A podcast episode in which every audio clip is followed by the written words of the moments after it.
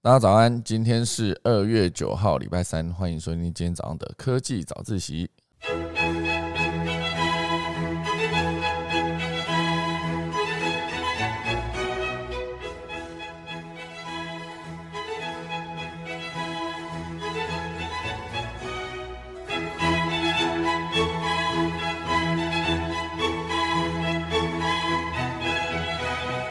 的，我们今天科技早起要跟大家分享什么样的内容呢？今天第一大段会跟大家分享到的新闻会是，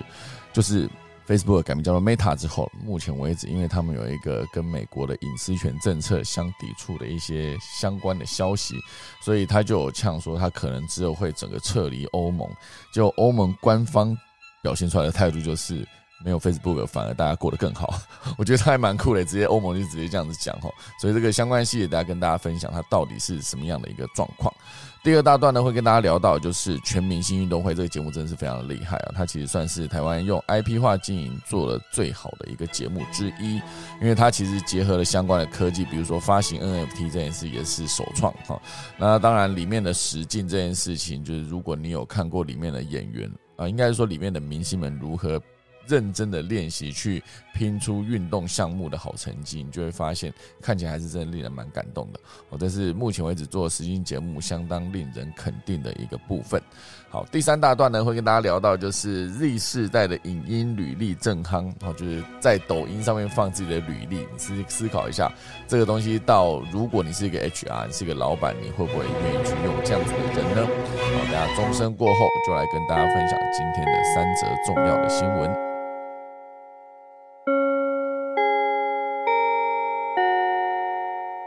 那我们今天就来跟大家分享第一则新闻喽。第一则就是我们的 Meta，好，Facebook 改名叫做 Meta 之后呢，昨天也是在讲 Meta 的新闻，今天也是。近期呢，向美国证券交易委员会递交一个资料，表示说，未来如果无法继续透过美国境内的伺服器传输以及存取欧洲地区用户的资料，他们就很可能会关闭欧洲地区的 Facebook 跟 Instagram 的服务。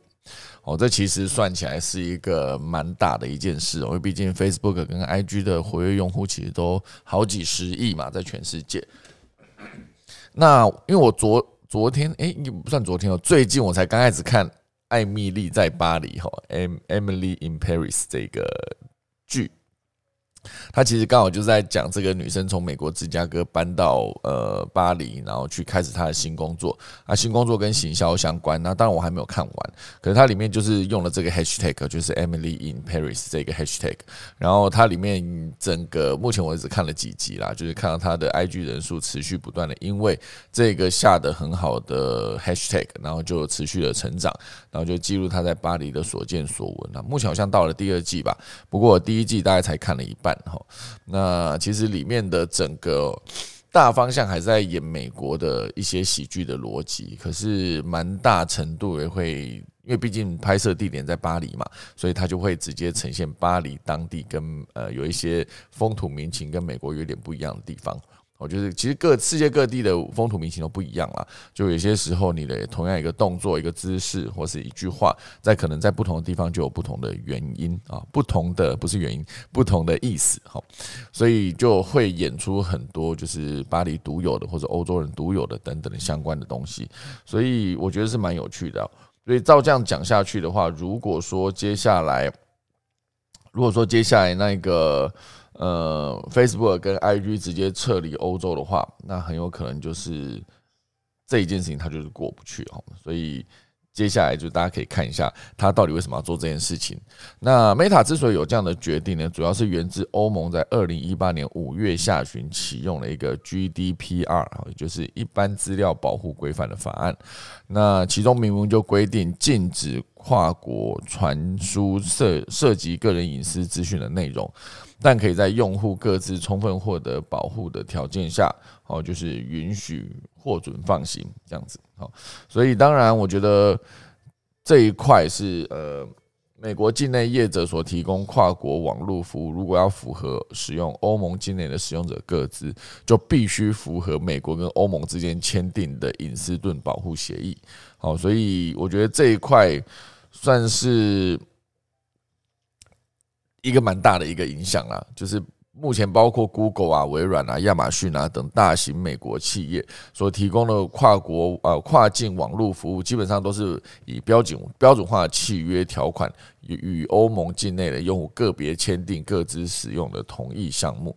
但是，因为 Meta 所拟的标准化契约契约条款并未符合 GDPR 的要求哦，所以由爱尔兰数据保护委员会介入调查之后，现在就是。会影响到它旗下的 Facebook 跟 IG 在欧洲、欧盟境内的运作。好，所以呢，Meta 在稍早就向美国证券交易委员会递交了一个资料啊，便提及可能会关闭 Facebook、IG 跟等等的服务在欧盟地区提供的服务。好，大家可以想象一下，如果今天你的账号，就假设你今天在欧盟哈，你你一觉醒来，你发现你的 Facebook 跟你的 IG 都不能用哈，就是。Meta 这个这一个服务不能用了，会是什么样的结果？大家可以思考一下。哦，这个东西就是一个如果啦，至少我自己这边，因为毕竟我的呃空姐忙什么的粉丝团上面还是持续在更新内容嘛，每个礼拜三我都会更新一集。目前为止是在更新店长忙什么，也就是跟阿寿皮鞋合作的一个新的项目。如果说今天一觉起来，我发现我的 Facebook 不能用。那我这一个八十万的粉丝团就是凭空消失之后，我觉得对我的工作项目一定会造成很大的影响。那当然还有很多是，比如说我在使用我的 IG 哈，很多的 IG 的网红、网美等哈。那他们如果突然间一觉起来发现自己的 IG 账号不见了，那我觉得对他们的商业一定会有呃很大的影响，就是这个网红他的商业价值就会整个下降。因为毕竟在 IG 上面，目前为止还是有很多的 IG 网红们可以靠了这个，比如说数十万追踪的账号，然后可以持续接一些业业配的合作。那嗯，我觉得账号消失这件事情，其实之前好像也蛮常见的啦。就是有一些网红是他是被停权，哦，停权其实也是蛮恐怖的一件事，就是。因为你永远不知道他的隐私权规范，还是一些他们的规定，到底是我触犯了哪一条哈？就像之前那个非呃 YouTube 一直被黄标一样，我到底触犯了哪一条？我都不太懂，我在触犯了哪一条？那为什么我会黄标？那我黄标下去之后呢？我接下来要怎么怎么样让？我这个账号在回复，或者让我的影片再继续盈利，好，所以你没有办法第一时间知道它的最细节打你黄标，或者最细节停权你的原因。好，当然我今天看了有一些常常就是，比如说他发的照片过度性感等等，这就会一样被贴一个标签之后，然后就说这个东西可能需要被下架，然后就直接被下架了，类似这样子。好，所以一叫起来，你发现你的账号都不能用。就是想象明天开始就是没有 Facebook 的话，好，那还有一些一定会受到影响，就是所谓的直播哦，在 Facebook 上面开直播的一些品牌，那在 Facebook 上面开直播，其实可以直接带来加一之后会有拆成分润的一个收入之外，还有一个就是它持续会有影响力扩散嘛，不管是你发文啊，还是你在上面发起投票等等各式各样的互动，在 Facebook 上面还是可以有非常多的。跟网友直接的一个连接，我就跟粉丝们直接一个这样连接，所以还是一个不错的方式。可如果说今天欧盟真的整个都是之后完全，因为这毕竟是 Facebook 讲嘛，好，那呃 Facebook 官方有一个呛下哈，那当然以德国经济部长有一个官方官员的回应哈，就是如果 Meta 退出欧洲的话。他说的意思，没有 Facebook 生活依然美好哈，因为这个德国经济部长他叫 Robert 哈，他说在先前被骇客入侵之后呢，他已经有四年的时间没有使用 Facebook 跟 Twitter，好，所以他生活过得非常的好。那同样的，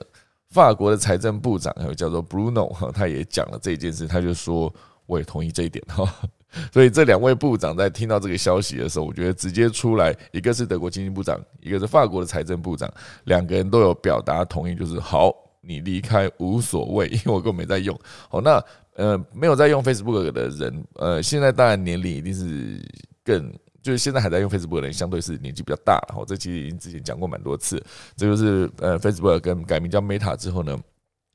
持续想要吸引更多年轻人加入的一个原因，因为他们的目前为止，他们的所有的使用者年龄都偏大。哦，那当然，I G 的年龄会小一些，哈，比 Facebook 再小一些。那真正更小一些，当然就是我们的 TikTok，也就是抖音。那这个一定就是未来 IG 一定也会面临的一个竞争哈。所以当然，关于抖音呢，跟 Z 世代的年轻人，这个我等下第三段会跟大家分享，就是当他们连履历都跟你不一样的时候，你应该如何？假设你是个 HR 或者你是个老板，你该如何考虑要不要录取这一位呃员工？好，所以我觉得，嗯。等一下会跟大家分享。那还是回来这一则哈，就是 Meta 他在周一发表了声明嘛，就是七号哈，美国时间七号，呃，哎，台湾时间七号，称他们的公司从未从未退出，从未有退出欧洲的计划。那会有这个新闻跑出来，主要是因为双方在数据传输上面的争议，加大了 Facebook 跟 IG 退出呃那个欧洲的可能性。好，那当然，嗯。Facebook 官方是有警告说，如果公司不能依赖新的或现有的协议来转移数据的话，那么可能在欧洲无法提供一些最重要的服务跟产品哈，包括 Facebook 跟 IG。好，那就像刚刚讲到的，欧洲的政界对这一个呃威胁感觉非常的淡定，就是德国经济部长哈，他刚讲到的 Robert 嘛，因为他其实之前还被骇客入侵了，所以他就是四年不会再使用 Facebook 跟 Twitter。我相信在那个当时。呃，Facebook 跟剑桥分析那一个资料外泄之后，呃，很多的人就会打死。不会再使用 Facebook 这个服务，哦，就是直接离开了啦。那离开之后，你就会一开始可能会有一点点不习惯。哦，就像我之之前曾经也是，我觉得我在呃移动过程中，我不想要再滑 Facebook，我就把 Facebook 的账号删掉了。不是账号，应该说把那个城市手机的 APP 我就直接删掉。删掉之后，我发现我在手机上面我可以不用一直滑 Facebook，而且尤其是我不知道大家有没有这种感觉啊。就是你追踪的人已经这么多了，就是应该说你你加的好友已经这么多了，然后你追踪粉丝团又这么多了。那如果每一天你追踪的人，像假设我现在有两千个好友，我觉得两千个还是太多，我就很羡慕那种可以删到几百个人或者一两百个人那种，就是真的有互动的我再删这样。如果没有互动，不真的有互动我再留，没有互动就直接删掉。我觉得你看你的好友数这么多，那如果这两千个人就十分之一就好吧，每天十分之一的人有更新就好了，就两百则。然后我追踪的那个社团啊，跟我的粉丝团，当然追踪数一定比较少。我啦，我自己个人追踪粉丝团比较少，因为对我来说，我是把它直接设在我的荧幕的捷径。我讲错，我的浏览器的一个我的最爱，类似以前 IE 的我的最爱，在那个。呃，Safari 上面叫做书签，然后在 Chrome 上面也算书签。我直接把它设定在我的书签上面。其实我真的想看什么样的粉丝团，我就直接点进去，我就可以观看到它所有的内容，而不是由 Facebook 来推荐。他觉得我想看这个粉丝团什么内容，他才推荐给我。我觉得某种程度上这是一个更麻烦的做法，可是他好像也是相对拿回了主控权。就是我想看什么内容，我就自己去点，而不是真的就是就是由 Face。有 Facebook 它的演算法推送给我的哈，所以我那一段时间呢，我把我自己的手机上面的 Facebook 删掉之后，我觉得还蛮省时间的，因为确实 Facebook 很多时候会推送给你一直一些重复的新闻啊，不是重复的动态。哦，就是这一个人他初一，好就像我过年时间某一个朋友他初一的时候吃了一条鱼，或者他就发了一张那个他在初一拿到一张红包的照片，这样，然后。这一则动态可能它呃非常的回复非常的热络，所以这则动态初一的时候它就出现，初二又出现，初二出现的时候又写说，呃，初二出现了，他又会在写说什么新的朋友又回复了什么什么什么什么，所以初三再来，初四再来，初五再来，一路到开工，他都一直出现这个动态出现了五次，我就想说他到底是为什么要一直出现这个？我根本甚至我跟这个人根本也不熟。所以这个不熟的朋友，他在我的那个动态墙上面出现了五天，我就很堵在这种状况。因为早期你可以直接在 Facebook 上面直接取消追踪这个，应该说我不喜欢看到这个，就是我不喜欢看到一则已经有的动态，然后再持续不断的，因为有新的回复，它又再一次出现在我的墙上。可是当我今天写我不喜欢这个动态的时候，对 Facebook 的理解就是，哦，你可能是不喜欢这个人。那他就推送给你另外一个，在初一的时候去拜年，然后初二、初三、初四、初五又继续出现在我的墙上，所以我根本他根本不懂我不要的东西，就是我不要你再给我出现一样的东西，一直出现在我的墙上。好，所以当他定义说我不喜欢这个，我按了我不喜欢这个的时候，我不喜欢这个，我不喜欢的这个的是这个到底是什么？是由他来定义的。所以我觉得在那个呃整个的演算法到现在这个时刻，你就会发现这种困扰会越来越多。当他困扰越来越多的时候，你就不会想要继续用，因为这确实蛮麻烦的哈。所以像欧洲政界这个哈。欧洲的政治圈哈，德国经济部长就说：“我四年前被呃骇客入侵，所以四年没有在使用 Facebook 跟 Twitter，生活也是过得非常的好。”那法国财政部长刚那个 Bruno 他有说，科技巨头必须明白，欧洲会抵抗并确保自身的主权。好，所以我觉得，嗯，这个时候当 Facebook 出来表示说，如果没有怎样怎样怎样，我接下来就退出欧洲哈。那当然。Meta 后来有再透过下一个声明有说，他们其实也不是要计划退出欧洲，但是现实的状况就是 Meta 和其他许多的企业组织服务一样，都依赖欧盟跟美国之间的数据传输框架来经营全球服务。好，所以当这个数据传输的隐私条款哈，这个保护的行为有没有效这件事情出现了争议跟分歧的时候，我觉得。之后就是 Facebook 在欧盟的呃使用者一定会下降更多，好，就是尤其是这一个消息出现之后，同时好 Meta 上周也发表令人非常失望的一个财报，并引发大家对它未来的质疑哈，所以造成股价连日重挫，周一的时候再跌了五点一帕，好收在二二四点九亿美元，好从上周三收盘至今呢，市值已经蒸发二六七零亿美元了，很恐怖。非常大的一个落差哦，哦，所以以我不知道大家对于 Facebook 跟 IG 的使用是怎么样，我觉得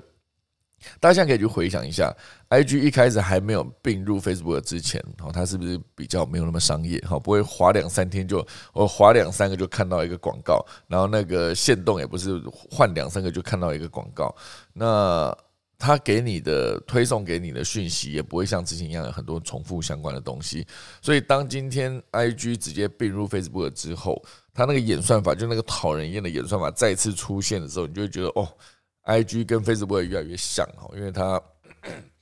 每一张照片的内容越发越长，然后照片的方式越来越多。当然，他们至少在线动这个表现上面是非常好的，因为其实很多我呃厉害的经营者。好，他们其实也是会很好的经营自己的 IG。好，比如说有一个基本的定义，就是你发的照片，哦，就是给厂商看的，就是告诉厂商说你可以怎么样合作，跟呃提供什么样的曝光。那当然，你的线动，线动比较多都是发给你的粉丝看的。然后就是你跟粉丝之间，就是你会发一些生活的日常，你吃了什么，穿了什么，买了什么，这其实全部都是粉丝对你很好奇的地方。好，所以真的用的好的人，他可以在线动跟发照片中间有一个很好的串接。好，比如现在很多人在发 IG 的时候，就会直接在线动上面告诉大家说他有一个 new post 哈，就是你看到他线动上面有一个 new post 的时候，你就可以直接点进他的账号，看看他最新发的照片是什么。因为发照片的频率一定会比发现动还要低很多哦，就是呃厉害的 IG 的经营者，他们在发现动的时候，会跟大家有很好的一个互动。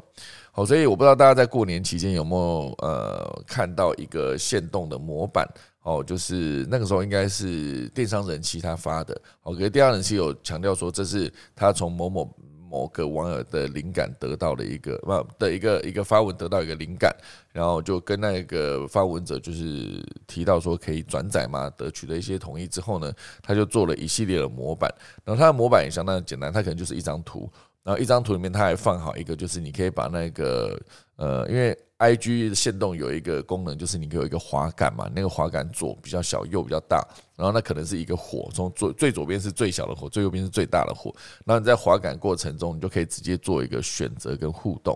好，所以它的方式就是，他做了一张图，然后那个图呢，其实上面有一个问题。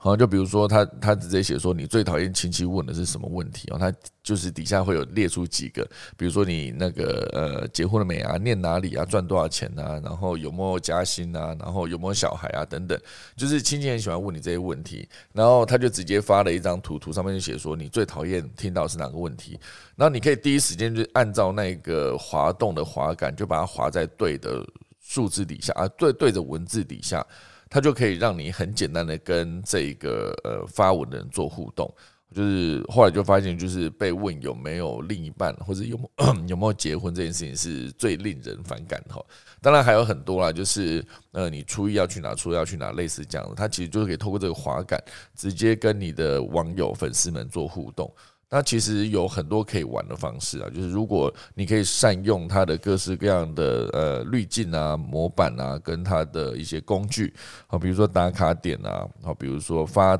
问题啊，那比如说发二选一啊等等，好，类似这种，全部都是一个你可以跟网友做好互动的一个方式，好，所以我觉得。如果有一天呢，大家可以先去思考，虽然还不确定这个东西到最后会不会真的变成真的，因为欧盟毕竟也是欧洲重要，应该说全世界重要的一个市场，它它的人口数也是非常的多。那目前为止，当然美国呃，应该说我们现在所在这个地方哦，台湾台北哈，目前是还没有所谓的数据传输相关的隐私权的问题。不过大家真的可以想想，如果有一天，呃，就未雨绸缪嘛，就假设我现在经营粉丝团。那如果有一天我的粉丝团突然间消失不见了，那我有没有备案？如果没有备案的话，那我该怎么办？哦，大家可以去思考一下这个问题。IG 网红王美们也可以去思考一下这个问题。好，讲到 IG 网红王美，其实我我不知道，呃，这之前好像也提过吧。好，就是。大家知道 KOL 是什么吗？然后 Key Opinion Leader 嘛，就是这个名名号算是别人给你的一个。假设我今天一直在聊，哈，最近我看到了一个 YouTuber，我觉得还蛮酷的。他就是一直在介绍锅子，各式各样的锅子。他介绍了非常多锅子之后呢，所以很多厂商就是找他，然后来夜配锅子。哈，那有一些是合作，有一些他自己买的。那当然，所有的网友都会直接找他问锅子的问题，那他就变成了一个。关于锅子在 YouTube 上面关于锅子的一个 KOL，就是 Key Opinion Leader，就是因为他收集了最多的资料嘛，他开箱了最多的锅具，然后做了所有最多的测试，好，所以大家会相信他做了这么多测试之后呢，他应该算是一个最了解锅子的人，好，所以这个 Key Opinion Leader 算是别人好封给他的，他就不会。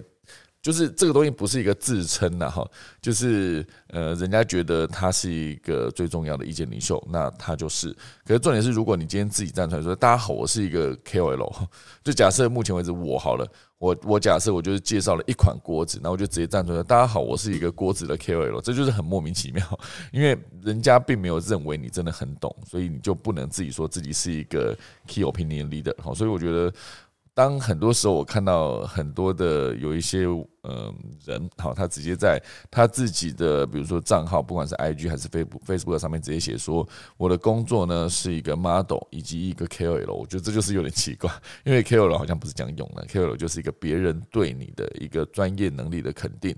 那或者是对你的专业知识的肯定，那你才可以这样讲。就别人会告诉你说，别人会在说的面前说，诶，他就是一个某某的 KOL，就像我刚提到的锅子的 KOL。可是如果说像我，我今天如果直接站出来说，因为我昨天测试了一款平底锅，所以我就在我的职业上面写说我是一个导演编剧加一个锅子的 KOL，我就觉得这就是对其他人看起来的时候就是一个莫名其妙的一件事。哈，好，所以我觉得今天主要就是第一大段会跟大家分享到 Facebook 就是 Meta 哈，他们之后到底会不会因为为隐私权传输资讯的问题，来退出欧盟呢？哈，那退出欧盟之后，呃，假设真的有了，那欧洲所有的使用者们，不管是他们刚刚讲那几个官员，德国经济部长和法国财政部长都表示无所谓哈，到底会不会变成一个真的事情，这就有待之后他们好好的协商之后会有一个结果。好，这就是今天第一大段。第二大段呢，会跟大家聊到，就是呃，我觉得台湾做的算是非常好的一个节目，叫做《全明星运动会》。它其实这个算是一个，呃，我不知道大家在过年期间有没有看了。就是我自己对于《全明星运动会》这件事情是一个非常肯定的，我觉得他真的非常厉害。一开始他们第一季的时候，其实是一个呃赔钱哈，因为毕竟他需要非常多的人嘛。你看它里面。呃，一队这样算起来，一二三四五六七八九十十一十二十三，一队十三个人，再加一个组队长，哈，像蓝队的队长这边写，这边看到是钱伟娟嘛，哈，就一队就是一个队长加上十三个队员，哦，所以两队就是二十六个队员加上两个队长，哦，所以一次出去就是非常多的人了，而且每个人都算是，呃，很多都写都是全明星等级嘛，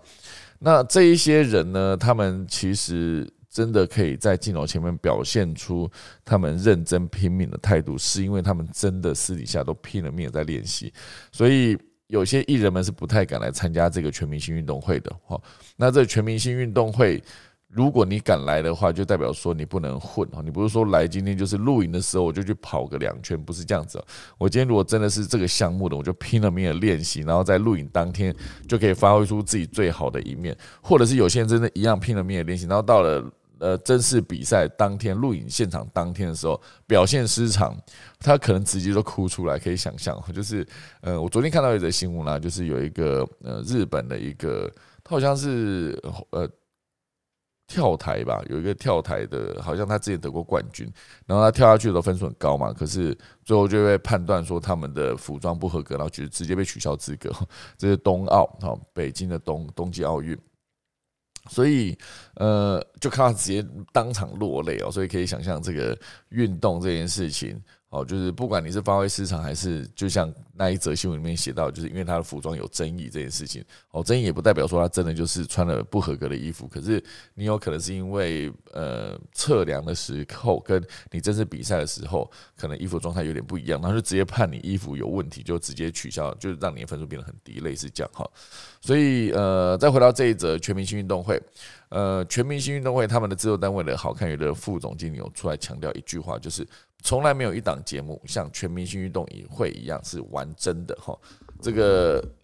玩真的这件事情你是真的看得出来，因为有没有拼命练习这件事情你是看得出来的哦。就像之前康熙哦，康熙会举办一系列的啊，就比如说让几个四五个明星们去练那个国标舞，然后练国标舞的时候，最后会有一个公开发表，就是直接来录影嘛，录影的现场来表演。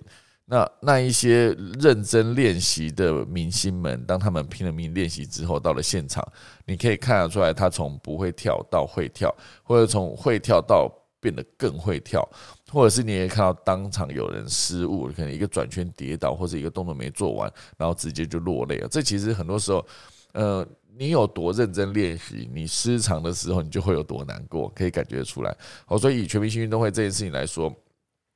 呃，一月二十二号，好，就是上个月的二十二号，在小巨蛋里面，就是有一个呃，算是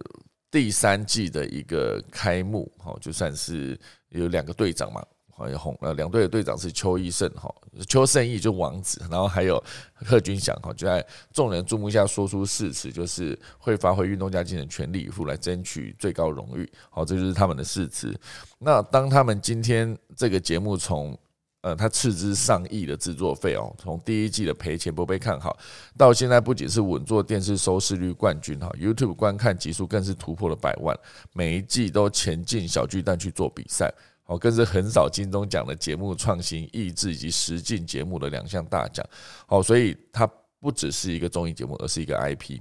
好，这个我提到 IP 这件事，我就会去思考一件事，就是以前早期的时候，我自己在做电视节目，然后。我也是希望我的节目可以直接出现在网络上，哦，所以那个时候当然全民最大党已经是有被网友上传到 YouTube 上面去。当然，因为他们直接截录的是一个有线电视系统业者传出去的讯号，他们可能会直接用那个呃一个设备直接把讯号接到电脑上，就可以同步录影。他们可能直接录荧幕这件事情，就把荧幕直接整个录下来，然后影片处理好剪分段之后再上传到 YouTube 上面去，每一支都是四八零 P 的。因为那时候，当然，二零零九零二零零九一零年那时候开始，陆陆续续我们节目有被上传到 YouTube 上面去，它的画质都非常的差，因为四八零 P 嘛，可以，可是简单说就是你有线电系统业者送出去的讯号本来就是画质就是很差，在二零零几年还不到，就是二零一零年，顶多二零一年一一一年那个时候，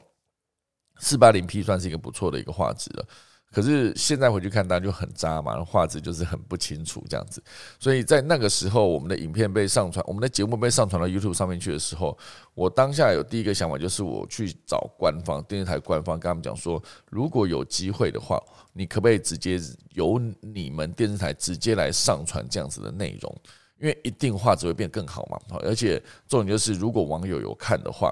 那这个东西接下来虽然在二零零几年那时候还不确定广告收入这件事情到底会是多多，可是至少你可以经营一个所谓的官方的一个 YouTube 频道，而不是让网友持续上传。因为那时候网友也非常认真，他上传了好几百集哦，好几百集的全民系列的节目。那每一集的节目在我们直播结束之后。就都是把四十五分钟总长的节目直接截成呃七段，好，就是分成四大段，每段十五分钟的一个节目，然后还有呃两个单元特别截出来，然后还有一个是我们的 Show Girl 走秀特别剪成一段。他把这个内容直接剪好上传到 YouTube 上面去的时候，当然可以吸引到更多的非电视观众族群来看。好，就像那时候我们在二零零六年办了一个焖锅魔王选秀大会，就是。呃，吸引到非常多的大学生们，就是汉典也是从那个时候进来。焖锅第一届魔王魔魔是那个模仿的魔吼，第一届魔王冠军哦，陈汉典就是在二零零六年那时候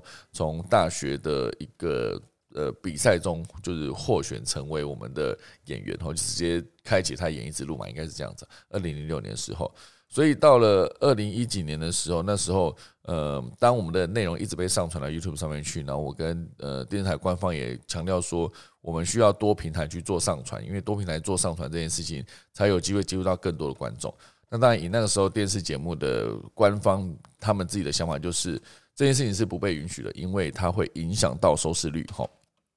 他们的立场是上传到 YouTube 上面去的影片会影响到收视率。虽然那个时候我当下我是觉得这明明是两种不同的族群，因为看电视的族群跟 会看电视的族群呢，跟那一个会在网络上面看一些内容的族群是不一样的。而且你可以直接想象，会在网络上面看内容的族群相对一定是更年轻嘛，那他们一定就更有活力，可能会是未来一些重要的电视节目的，应该说节目的观众。然后他可以认真跟你互动，毕竟他可以直接留言，直接像我那时候经营全民最大的粉丝团，他就我就是可以直接有一个互动，就是观众可以告诉你好看不好看，你第一时间就看得到了哈。所以当今天电视台他不愿意去做这件事情，因为他们强调这个一定会影响到收视率的时候，我就说好，那不然你也可以去把那一些呃，因为如果你认为这些呃影片会影响收视率的话，那你可以去请其他上传你自己节目内容的那一些网友们把影片下架。那他们显然也没有在做这件事情，所以我们就一直卡在一个中间，就是我们的官方没有经营，所以观众没有办法看到最好的画质的内容。然后我们的网友有经营，然后那是网络上面可以看到我们节目的唯一机会。好，所以对我这个当时在二零零九年开始经营全民最大党粉丝团的一个小编来说，他们这个连接跟素材对我来说就是一个很好的一个资讯，我每天都可以直接把它转贴给我的观众，好，转贴给我的粉丝们。然后那段时间确实，全民最大的粉丝团是非常热络的。我们可能单单篇发一张照片就可以破万赞。大家知道那是二零零九年、一零年啊，那时候就是 Facebook 粉丝团才刚进台湾，这个服务才刚进台湾。因为毕竟零九年 Facebook 个人账号这件事情才刚进台湾，随着那个时候的呃呃开心农场大家来偷菜的时候，大家开始认真普遍的大量使用 Facebook 的账号，一直被建立。后来当粉丝团功能出现之后，好，当然，它就有另外一种跟观众、跟粉丝们互动的方式了。所以我那时候经营的那个粉丝团，就是最终是达到了十九万的粉丝。在我二零一三年离开的时候，十九万。那这十九万粉丝，在每一次在呃发内容的时候，我们就很常在我们是假设我们是九点到十点 live，我们就是在八点五十分的时候，我们就把演员的妆化，我就直接发一张照片。所以可能在节目结束大概九点，或者呃。我们是八点，哎，九点到十点了。我们在八点五十分的时候发，然后到九点五十分、九点五十五分的时候，就是经过一个小时，我们可能单张照片可以破万赞。好，所以这一个等级，大家知道，你再把时间拉回十二年前，类似这样子。好，就是那个时候我们的互动是非常热络的。好，所以当一个内容它可以在全频道播放的时候，我觉得那个时候就是我自己出来创业的一个最重要的关键。我觉得一样是在只如果只上传到电视。应该说会被 NCC 监管的一个地方的话，大家其实，在内容创作上面会受很多的限制。好，所以宁可那时候就是找到观众之后，把它上传到网络上面去。好，所以当然现在这个状况在呃 IP 节目上面已经很多都已经这样做了嘛。毕竟你看现在你在电视上面也可以看到全明星运动会，那你在网网络上面也可以官方的 YouTube 上面也可以看到全明星运动会，然后你也可以看到，比如说那个呃。呃综艺大热门，好综艺玩很大，其实全部都是用这个方式来做一个全频道的播放。好，所以当今天这个呃节目在电视上面有很好的收视率，然后在呃 YouTube 上面观看集数也是每一集都突破百万，然后这一个节目持续出现之后，它就是一个很有价值的一个 IP。那一旦节目红了呢，其他的配套也应该要马上准备好，所以全平台播放就变成他们一个最重要的一个关键，就是在各个渠道都播放的话，就有机会让所有的观众全部都看得到。哈，所以不管是有线电视啦，甚至 OTT 平台，还有免费的 YouTube 上面去，都可以看到节目。甚至这个节目，甚至还有机会是直接外销，就是你可以直接把这个版权往外哈去，比如比如说你就上架到某一个平台，然后直接被更多人观看。那如果说呃，很多人就会质疑说，在电视应该说首播之后重播之前，如果你就先把最新一集的节目发发布到 YouTube 上面去，这样不会分散观众吗？好，所以他们内部的统计数据是解不会的哈，因为他们的第三季收视率一直维持在二左右哦，然后他们也会观察到说，不管我们上传 YouTube 那。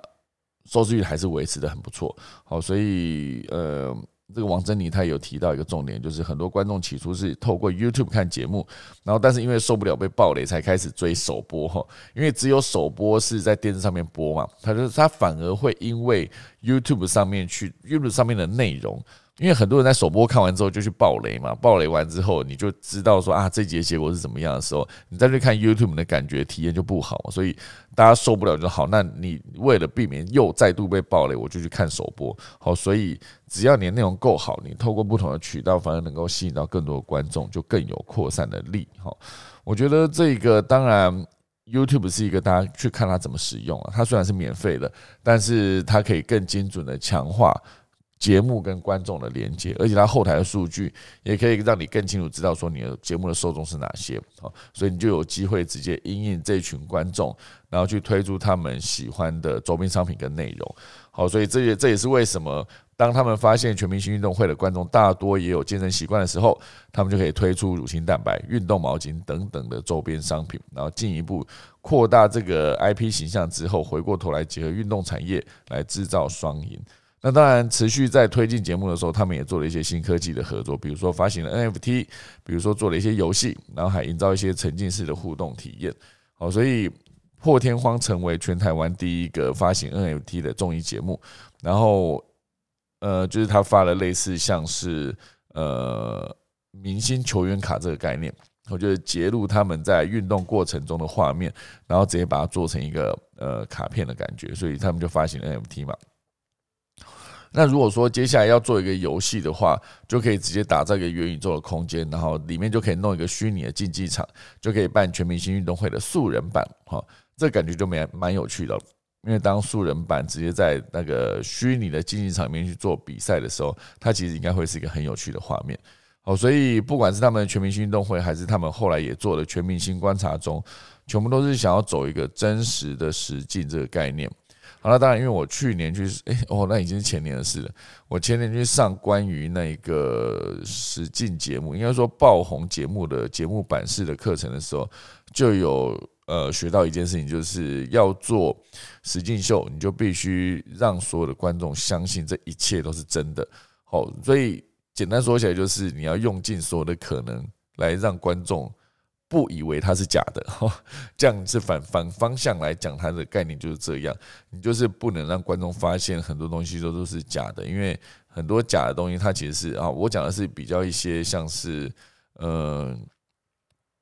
好像像是那个《单身级地狱》哈，我之前也在看了韩国的那个《单身级地狱》，虽然他们里面最红的那一位，呃，后来被爆出说他拿的包包都是假的，类似这样啊，那个那个那个一个女生哈，我那时候在看这个，应该说我自己的职业病，我在看所有的实境秀的时候，我就在想说，因为他们在所有的移动啊，里面在戏里面走来走去，两个女一一男一女在聊天的过程中，他们他们可能是在沙滩上面往前走，然后。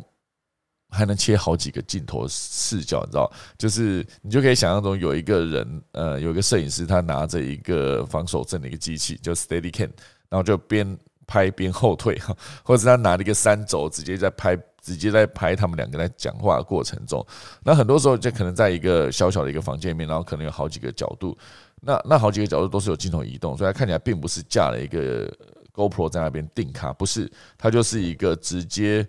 有拍摄有 run in run out 这种概念，你就会知道说哇，那里是有摄影师的。小小房间里面有三个摄影师在那边，那他们怎么有办法讲话这么自然？所以要怎样的人才能在三台摄影机对着你的时候，你讲话还能讲得这么自然？而且甚至有可能是有几个镜头如果没拍到，你还得重讲一次，那就是演员了，不是吗？如果你是一个演员，才能演出这么自然的情况下，我觉得至少我是完全没办法的。我在讲话过程中，我要演出一个就是旁。旁若无人，然后我跟我假设我是戏里面的某一个男生的主角，然后旁旁边有一个女生主角，她是是一个相对比较心仪的一个对，两边互相喜欢的话，我要演出这种让观众觉得，哎，我们目前为止我们关系很暧昧，然后我们感觉好像未来很有机会，这种方式，我觉得。没有镜头的、没有面对镜头的习惯的人，是完全没办法做出这件事情的。好，所以这也许也是，比如说他们直接写作全明星观察中啊，所谓的这些全明星们面对镜头，一定也是比较自然的，所以他当然可以比较自然的去让观众看得出他们就是一个很呃真实、感觉很真实的一个情境。可是当然很多的实境秀，比如说他都主打素人嘛，好，就是素人，他可能就是一个 IG 网红或是一个某个领域的，比如说健身教练啊等等。那那他是有机会直接在一个素人节目，这就像之前那个恋爱巴士嘛，那个日本的恋爱巴士都是一辆巴士上面有四男三女，然后就是一段旅程中去看他们彼此的感情如何做改变哦，谁跟谁原本在一起，谁跟谁后来又翻脸，然后翻脸之后又去跟另外一个人在一起等等，这其实全部都是写好的剧本了。我觉得这写好的剧本，它其实。你你可以有一些细节上面不同，可是至少大方向是没有错的。就是里面一定会有一个最重要的角色，他的镜头一定会分配到最多。那像是之前那个第一次有那个 Too Hard to Handle 在呃欲罢不能哦，那个应该是二零一九年的事了。那个节目在上线之后，就是你可以很清楚看到里面主要就是他们想要弄一对最主要的。男女，然后还有一对是次要的，然后还有其他一些就是来搭配的，那搭配的可能就是露个脸，然后让大家看到这个人身材很好等等，然后他不会影响到主线的发展，或是他有一点点影响到主线发展，可是真正到最后面，你已经可以看出一个痕迹，就是如果你是创创造这个节目的人，你就会希望所有的观众在结束这个节目观看，呃，就是结束这所有的观看，假设他有他有十集好了，大家看完十集之后，你其实最。印象深刻就会是他们最希望 demo 这一对，好，所以后来确实他们真正想要 demo 那一对，还真是真实在呃节目结束之后，还真实交往了一段时间，后来当然也分手了嘛，好，好，所以我觉得做一个实际节目，它还是。有很多细节一定要掌控好，如果没有掌控好的话，其实对观众来说，他很容易就是你看出他假假的，那他就失败哈。好，所以这就是今天第二大段讲到一个全明星呃全明星运动会这个 IP 化经营、多元渠道跟 NFT 突破框架这件事情，是一个蛮值得之后大家可以好好来思考。呃，一样是在做节目，那他们到底做对了什么事情？哦，那那是一个对的方向。好。好，今天第三大段呢，会跟大家聊到，就是 Z 世代，Z 世代他们在做那个那个履历的时候，那个履历他们是用影音来做的。那当这个影音来做出一个呃他们的履历的时候，你就会觉得说他们的想法跟你完全不一样。好，而且影音履历可以让回电回电率提高百分之十。哦，大家可以思考一下，就是。呃，每一种媒介它传达的资讯可能呃密度都不一样。比如说文字啊，文字在上面是有图片，然后图片在上面去有图文，图文在上面就是有影音哈。每一个阶段往上提升的时候，它就可以提呃，可以在呃增加更多的讯息啊。比如说你一开始看只看文字的时候，这是为什么很多人就是觉得文字是容易造成沟通上面的误会。我就是怎样这两个字。哦当你写怎样的时候，你会觉得对方觉得说你在凶屁哈。可是说当你写怎么样，然后你就觉得，那对方觉得你可能口气也和缓一点。那你可以想怎么样啦？哈，这个啦可能也会变成一个，可能是那个很嗯不耐烦，也有可能是在撒娇，类似这样子。好，所以文字会造成的沟通，当然会传递的资讯是不太够的。所以当你今天是，这是为什么很多人会用一个那个呃表情符号。好，如果你今天写怎么样，然后就后面附上一个呃一一张黄色的脸，然后旁边很多爱心的那个，感觉比较像在撒娇嘛。如果是怎么怎样，然后你就直接后面附上一个惊叹号，那其实感觉完全不一样。好，所以那个很多的贴图跟那一些呃表情符号都有助于让你就是呃，比如说你放笑死的时候，后面可以放有一个脸，然后旁边笑出两滴眼泪这种，它都是可以让你传达更多的资讯的跟情绪的哈。那当然，再上去的图文呢，就是如果你可以在你的呃履历里面增加很多的照片，那这个照片其实就更有助于呃这些面试官们了解这个人。那如果说你真的要把它做的很完整的话，影音履历就是直接你可以用一段影片，然后来让所有的呃长官们知道你这个人是什么样的人，因为一个影音。影音里面一定会存在，就是第一是画面，第二就是声音。那声音有包含你讲话的旁白，也有可能包含你找的音乐，也可能。包括你做的音效等等，全部都是在这里面可以帮你这个履历加分的。我觉得，假设你今天看到是一份履历，履历上面只有文字，文字上面写乐乐等写说，我是一个谁谁谁，我从小生长在一个什么什么家庭，然后我从小到大我的国小怎么样，然后我参加了什么，然后拿到什么模范模范生比赛，然后到国中的时候怎么样怎么样，高中的时候怎么样，然后最后考上大学的时候怎么样怎么样，大学的时候参加什么社团，写写写写一大堆。一大堆的文字，你就会觉得很没有耐心。好，假设今天你把画面重新做另外一个思考的想象，就是今天第一个影影片，然后就是直接呃，这个履历里面可能就是某一个某一个篮球比赛，然后可能会有一个人灌篮哈。灌篮，然后就获得那场比赛的胜利。然后灌完篮之后，然后他直接讲说：“我是谁谁谁谁。”然后我毕业于什么学校？然后我我最喜欢做的运动就是这个。那我当时就是担任队长，带领我们的球队得到那一场的比赛冠军，这样子还逆转胜，类似这样子。他其实那个吸引力的程度就完全不一样了。你就会一开始就会觉得哦，那你对这个人就是你假设他今天写他是篮球队队长，你可以想象一个篮球队队长或者一个棒球队队长，他能做到的事情一定是能当队长，一定是。第一，他沟通能力相对不会差，而且他的专业能力肯定也是够的，就是才有足够分量来担任这个领导别人的角色。那你在使用这个人的时候，你就比较不用担心说他在跟人际互动上面会有什么什么的问题。好，所以类似这样子的画面，你可以第一时间就是吸引到所有的面试官的一个呃眼球。好，跟当然也不是说做的很花俏，那很花俏就是你做的很。一大堆特效，一堆转场，一堆滤镜，搞得你根本就不知道这个到底是一个面试的履历，还是它就是一个影音的 MV 哦，都你看不清楚哈。所以我觉得这个影音的履历其实它的存在是很有趣的一件事情。你可以用自己录制的影片当做履历，然后可以展现自己的个性跟创意。好，所以这算是一个。疫情大流行以来啊，线上面试的在求职过程中越来越普及啊，所以影音履历反而变得更重要的一个出现。好，所以呃，短影音平台 TikTok 嘛，和商务社群网站及领音，好，都已经推出专门的影片平台跟功能，要让企业跟人资部门。能够透过语音、语音、影音履历跟年轻专业人士、跟求职毕业生签上线，好，所以这是认真的去做一个影音的履历，绝对会比你写了一大堆的文字还要有用。好，所以呃，和 TikTok 合作推出录制影片短影履历功能的职业顾问公司，他们有说，哦，影音履历就很像自我介绍影片一样。有些东西在一般文字履历中看不出来哈，如求职者的个性哈，可是你可以透过影片，这个有点像是你可以透过哇，这个人喜欢这首歌哦，那你大概可以知道他的 style 是怎么样。那因为他可能听的听歌的 style 跟你完全不一样的时候，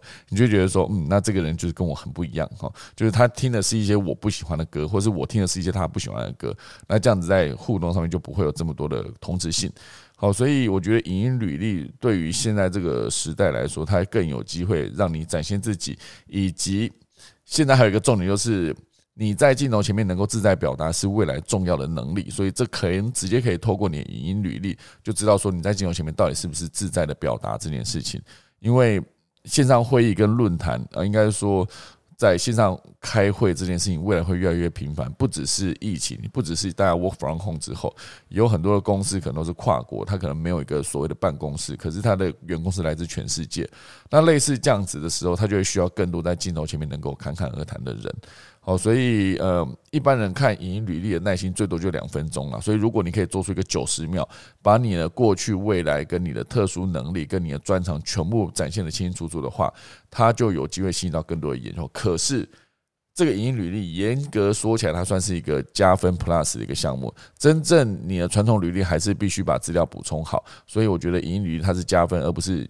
可以取代传统履历的一个存在。好，所以这就是今天提到的第三大段。年轻人现在都用影音履历了。如果大家现在想找工作的话，可以尝试一下，你做一支影片，然后某种程度上，你影片如果做得好，还代表说你是一个有做做影片能力的人，对吧？好，来快速带一下今天的农民历。好，今天是二零二二年的二月九号，好，也是一月初九，天公生，好不好？今天是宜做灶祭。祭祀祈福安葬安门，所以今天仪只有一个，所以今天严格说起来不是一个好日子。虽然它是一个天公神哈，玉皇上帝万寿的日子，好就呃我们的节气立春就提供给大家。好，等一下我们就来准备打下课钟喽。